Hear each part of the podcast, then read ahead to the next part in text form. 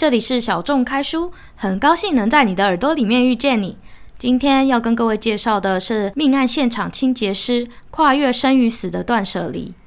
作者是一个台湾专业的特殊清洁工作者卢拉拉。作者是一个非常有个性的人，他当初呢从事的行业呢其实礼仪师，然后大学念的是生死系，是他爸爸最反对的两个职业之一。他的爸爸是消防员，妈妈是老师，其实出生在一个蛮小康家庭，而且职业上应该算是蛮保守的家庭，都是属于比较公务人员啊那种感觉的。所以他的爸爸那时候就说：“海藻，就是希望你念大学，就不要去做什么死人骨头的事情，也不要去当扫地的。”没想到呢，他一开始呢，他大学就选择要去念生死器。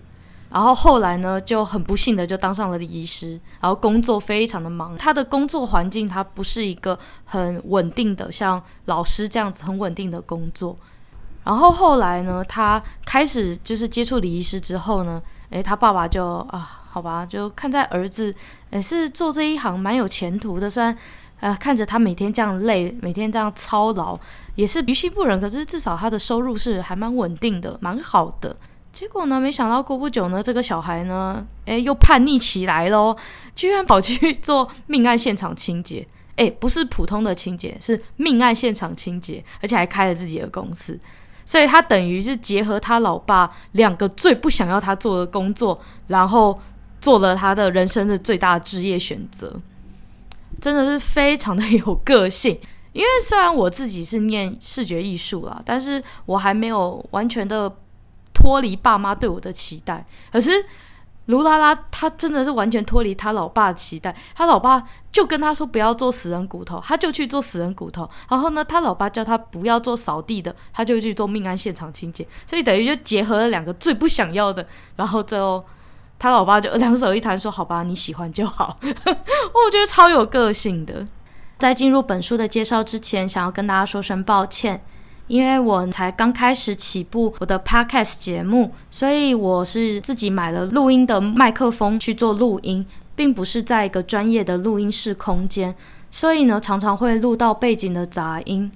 而且我有朋友在听我的节目的时候说，他们在背后听到了有狗叫声，所以呢，我要在这边隆重的介绍 Kevin，我朋友的狗，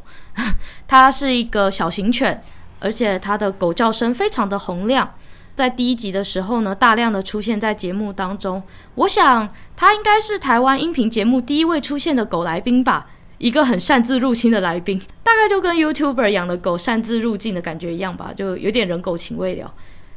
那因为人狗情未了事件呢，所以我从这一集开始就找了相对安静的空间进行录音，凯文乱入事件应该就可以告一段落。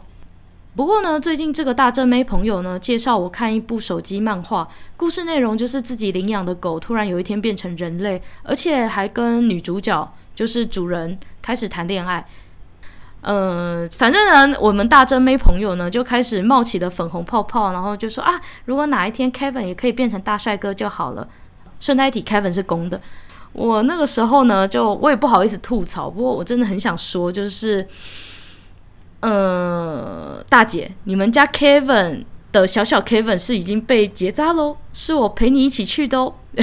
呃，所以，嗯，对，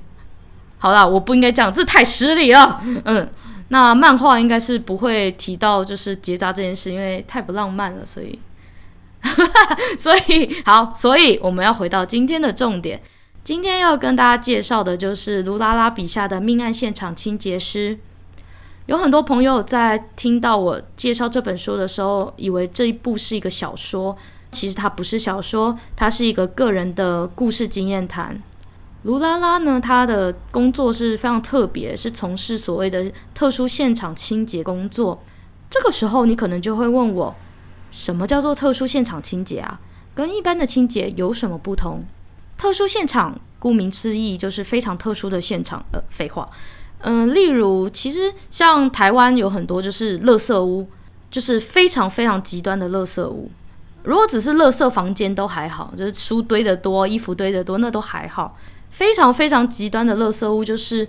住在里面的这个业主呢，这个个案呢，他已经他可能受到一些呃心理层面疾病的影响，他已经失去了能够掌握自己环境居家清洁的能力。他们对自己的居家起居，甚至他们的家家庭环境的维护，已经失去了能力去做改善。例如说，有囤积癖的患者啊，或者是经历过亲人死亡的打击而有陷入忧郁症的一些患者，他们其实是失去能够改善自己环境的能力。他们的亲人或者是他们自己就会聘用像卢拉拉这样子的工作者呢，去帮他们的环境重新回到可以使用、可以好好生活的状态。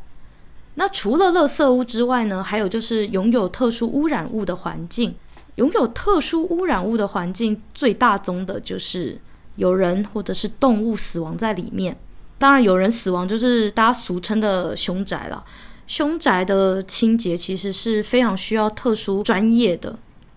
我自己本身在电视节目或者网络上呢，就有看到说，像英国、美国还有日本，他们其实都会有特殊专业清洁人员去从事这样子的呃所谓命案或者是不自然死亡这个现场的清洁，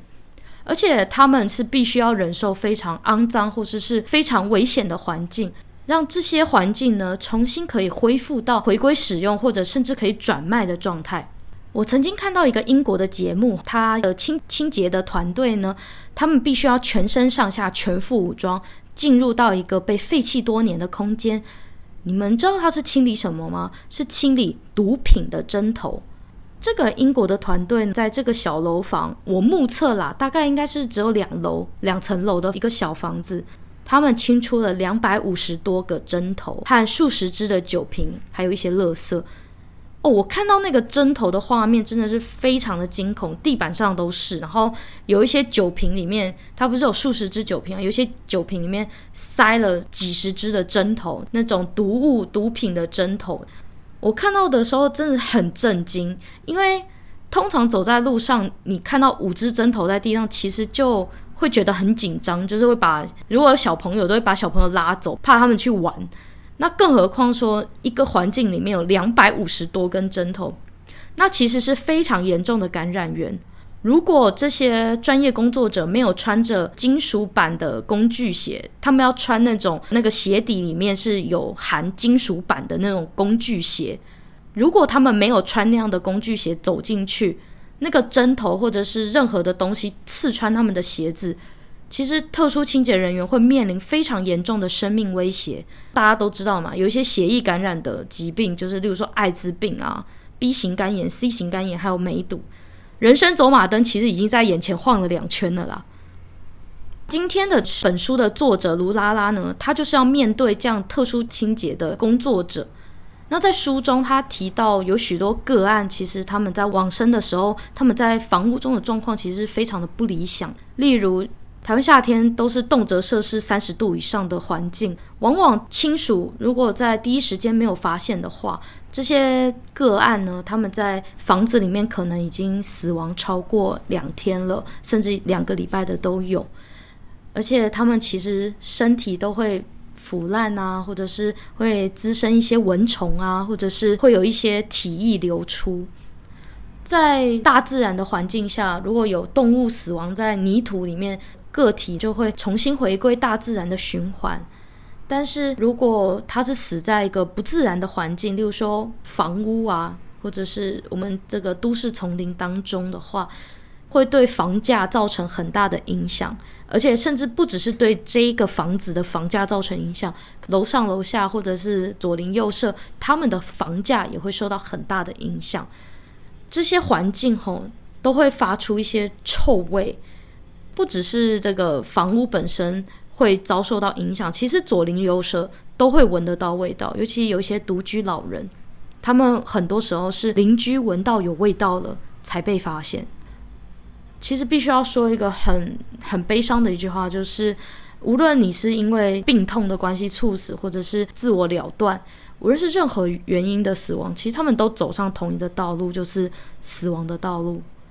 在台湾，死亡其实是很忌讳的事情。这个特殊现场的清洁，因为这个死亡的忌讳以及很粗重的工作、很辛苦的心理压力这些负担，造成很严重的人力短缺。其实他在书中讲了一句话，我觉得非常有共鸣，就是专业的敢做，敢做的不专业。在早期的台湾，他们通常都是随便的把污染物就处理掉。他们不会说好好的去处理这些尸体，然后去把渗到瓷砖细缝啊，或者是渗到琉璃台底下啊，或者是他们不会去处理这些细节，不会让这些病媒蚊或者是糟糕的毒物真正的毁尸灭迹。在早期的台湾做这些的时候，往往都是啊，赶快进去把漂白水泼一泼，然后啊没有血迹了，那个味道也消失了，那我们就可以走了。而且甚至他们使用的拖把和扫把又带到下一个个案的房子里面去做清洁。其实，如果尸体没有好好处理的话，真的会造成很多眼睛上所看不到的伤害。像知名的法医高大成，还有谢松善先生呢，他们其实都有在节目上提到尸毒这件事情。尸体的毒素就是所谓的尸毒。这种尸毒其实往往是肉眼看不见，当你接触到皮肤或接触到人的时候，才影响到人体。其实不要说尸体了，你如果放在电锅里面放了一个星期没有去动它的那种腐烂的饭啊菜啊，都会有很多的臭味，而且会影响到人体，甚至会食物中毒。更何况尸体这样子的污染物。任何的体液、血迹、组织残留物都是潜在的感染源，甚至可能携带致命的毒物，还有细菌。所以，清洁人员真的是必须要像毁尸灭迹、完全根除的方式，才能够真正的防止病菌感染。早期那种敢做的不专业那样子做出来的结果，就是他们可能前一个个案的病毒又带到下一个个案，然后造成双重的伤害。这个真的是非常要不得。在这边插一个我自己个人的感想啦，就是台湾其实会有很多人说，呃，住凶宅啊会有所谓的后遗症，比如说有些人说住了凶宅之后身体变不好啊，或者是运势变得很差。我觉得这边其实有一个科学的解释，就是当你这个尸体污染物没有处理好的话，那下一个不知道这个状况的人住进去，当然就是身体会变差。所以我觉得所谓的凶宅，它不只可以用灵异的角度去切入，其实以特殊清洁专业的这种方式去切入的话，应该也是有所谓所谓的解释吧。在书中，作者就提到一个奥 K 啊，这个奥 K 就嫌他们开的清洁价格太昂贵，拖了很多天都不愿意花钱处理。奥客最后还找了另一个开价比较便宜的清洁公司，那个清洁公司的人员还。就是数落作者，就是卢拉拉，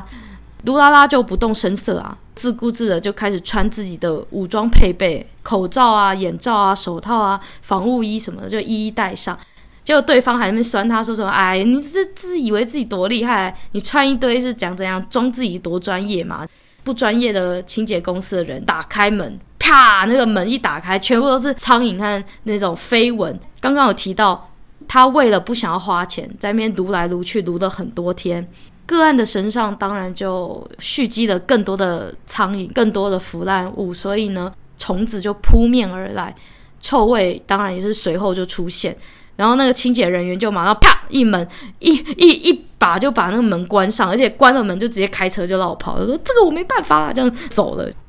在这边我又觉得就就可以提到另一个观点。台湾现在有一些客人呢，他们其实不太尊重专业，可是这些特殊专业的清洁，它是需要一些专业的技术，不管是哪一个行业，他们都所谓的专业技能，而且培养技能的过程可能是非常多年的。就例如说设计或者电影一些美术的这种专业，他们其实都是经过多年的培养与训练。可是台湾往往不会去尊重这些专业，只是嫌他们，就是说你怎么可以开这么高的价格？你怎么可以就是一直去嫌这些工作者？可是我必须说，如果你要人家提供你专业的服务，那你必须同等的给人家专业的代价。别人要给你一个便宜的价格，那想必你必须要付出代价。有可能他给你的食物是比较廉价的，甚至是有毒的。你要吃到健康或好的食物，或者是你要得到比较高的服务，你就必须花更多的钱。这是这也是我看到这一段的时候也是蛮感慨的啊，就觉得不专业的人去批判专业，然后最后不负责任的逃跑，这件事情原来是在各行各业都会发生的。然后最后我想要谈谈，就是台湾人我发觉像我爸爸妈妈这一辈，就是可能距离我们稍微近一点的这个长辈呢，他们开始比较勇于去探讨一些生死的观念，而且甚至会开始想要事先预立遗嘱，并且给律师去公证，其实可以减少我们后辈们的一些争执以及不满。而且有些可能预立遗嘱的时候，就说他们想要放弃急救，不要插管等等的。如果说后辈这边宗教上的或者是孝道上面的罪恶感，就让长辈插管的话，其实会延长长辈死亡的痛苦，然后也会让我们这些后辈们呢，必须要支付非常高额的医药费，对台湾的健保也资源的浪费也是非常的大。无论是什么样的方式死去，人最终都会成为尸体。我们透过这本书呢，跟着卢拉拉一起走过一个又一个的个案。一起体会什么是生死无常，也一起体会人过世之后有很多的人情冷暖。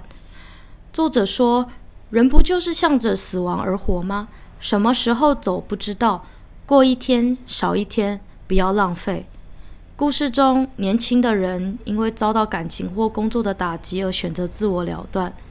或是因为不明原因死在又小又拥挤的瓜居。那就像瓜牛住的小小空间里面，每天回到这个小小的空间里面，就只剩下吃便当和划着手机，划一划也把自己的青春一分一秒的也划掉了。我看完这本书之后，我最大的体悟是：如果我死了，我会希望成为怎么样的尸体？我想要成为怎么样的尸体呢？是没有尊严的过世在拥挤而狭小、脏乱而糟糕的垃圾屋吗？还是静静的坐在沙发？旁边放着一杯温热的茶，度过最后一口呼吸，心里面明白有人爱着自己，明白自己在这个社会拥有一个价值。我努力的为梦想打拼过才死亡，要成为有尊严并且有人挂念的死者，是必须要付出很多努力的。那个努力并不是盼死盼活、毫无悬念的工作，而是适度的要对自己好，对身边的人好。不愧对于自己，也不愧对于他人。当为了工作与生活而选择庸庸碌碌的时候，愿意给自己一个机会去创建一些专案，去实践小小的目标，哪怕是每一年捐一千块给孤儿院，每一年和家人好好团聚，每一点点的小小实践，最终都会换来满足感。每天都试图的过得健康，无论是心理上或生理上的健康。当有渐渐红字的时候，当发现自己心灵出现了一些状况的时候，要试图去改善自己，因为无论是身体或心灵的健康，长久以来你一定是有一些坏习惯，例如说负面能量，或例如说垃圾食物，这些问题你都一直不改善，最后影响到你的健康，这是对自己很不负责任的行为。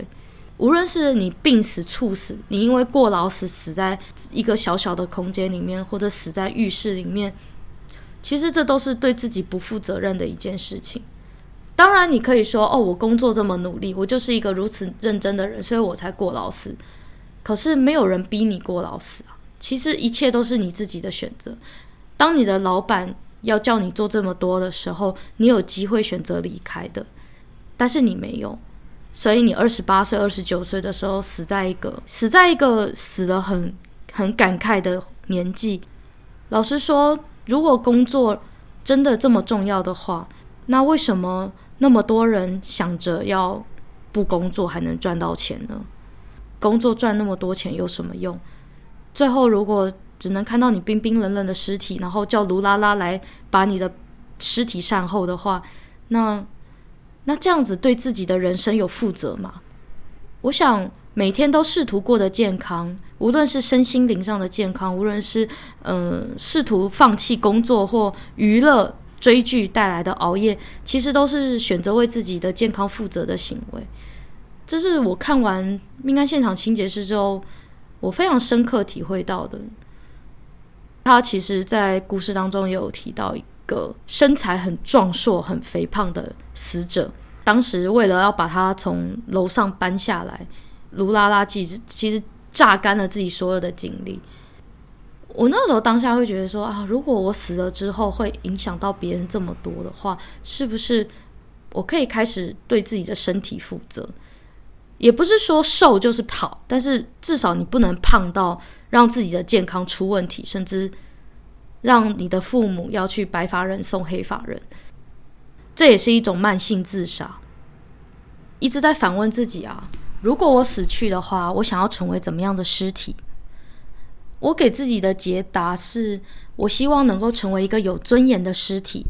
在我死去之后，有人愿意挂记着我。挂记着我曾付出的那些爱与美好，有人记得我曾经做过的那些影响社会的事情。近期，罗佩颖罗姐在芳龄五十九岁的时候突发性猝死在家中往生。但是，罗佩颖罗姐她她的美丽还有豪放，被《康熙来了》还有很大量各式各样的综艺节目拍下来，然后留下了记录。这个社会其实有许多过世的伟大的人，呃，尤其二零二零年。就是兴农老婆刘真啊，还有李登辉前总统三浦春马，然后日本搞笑的艺人志村健啊，还有好多好多很伟大的人，他们的死亡是有人去缅怀的，有人去惦记的。可是我必须说，我们之所以惦记他们，并不是因为他们身上有蛋白质和氨基酸，他们所惦记的是他们留下的精神性的价值。所以对我来说，我想要成为一个有尊严的尸体，是我希望在我死之前，我能够做一些能够留下精神性价值的事情。在我死之后，我是可以很很有自信的说，我曾经为这个社会做了很多事情，我不愧对于我自己的人生，也不愧对于我身边所爱的人。然后我的死亡是有人缅怀的，我想这就是我想要成为的尸体吧。那你呢？当你死去的时候，你会想要成为怎么样的尸体呢？欢迎留言分享你对死亡的看法。也希望听完这则节目的大家到各大通路购买这本《命案现场清洁师：跨越生与死的断舍离》，让我们一起跟着卢拉拉的脚步，了解特殊现场工作者在职业现场面临的酸甜苦辣。那这里是小众开箱，为你开启一本又一本小众又特殊的文字旅程。很高兴能在你的耳朵里面遇见你，我们下次见，拜拜。